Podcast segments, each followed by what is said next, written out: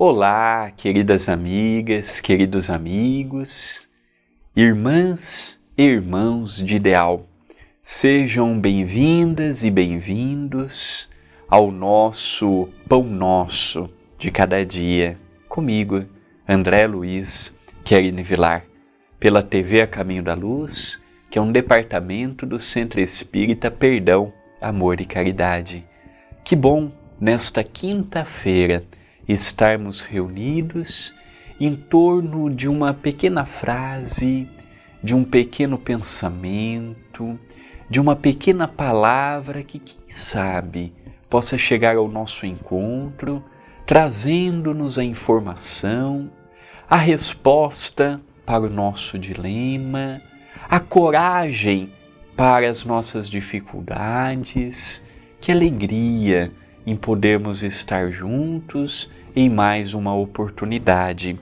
E hoje veremos uma frase de minha autoria, contido no livro Passos de Luz, volume 1, cujo os direitos autorais pertencem ao Centro Espírita Perdão, Amor e Caridade, e através da divulgação desta obra é que temos a oportunidade de mantermos as atividades assistenciais daquela obra espírita, daquela casa espírita. Hoje, uma frase do capítulo 41, Dúvida. E a primeira frase nos fala: Não se encarcere na dúvida. Eu tenho conversado com muitas pessoas virtualmente falando, já que o centro espírita está com algumas atividades restritas ou mesmo limitadas, e eu tenho visto muitas pessoas encarceradas na própria dúvida, no remorso, muitas pessoas encarceradas nos dilemas, tem muitas pessoas paradas no tempo e no espaço por conta de uma decisão que está abreviando ser tomada, que está deixando a posteriori para falar um sim ou para dizer um não. E aí nós vemos que aquilo tem gerado muitas dificuldades, tem gerado muitos conflitos, tem levado muitas pessoas a problemas graves por conta desta dúvida, por conta deste medo, por conta deste problema, por conta desta falta de resolução. Muitos me perguntam como fazer, como agir. O Espiritismo nos ensina a usar a prece.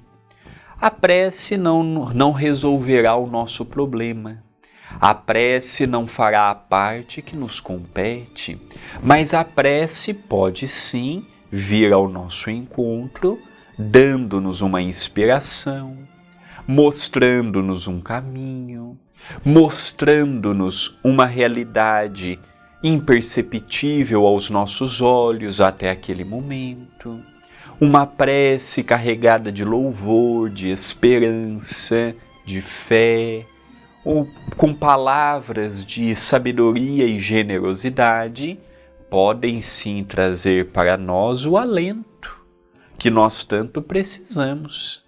Desde que eu não coloque na prece, desde que eu não coloque no meu pedido a resolução que cabe apenas a mim tomar, que cabe apenas cada um de nós tomarmos.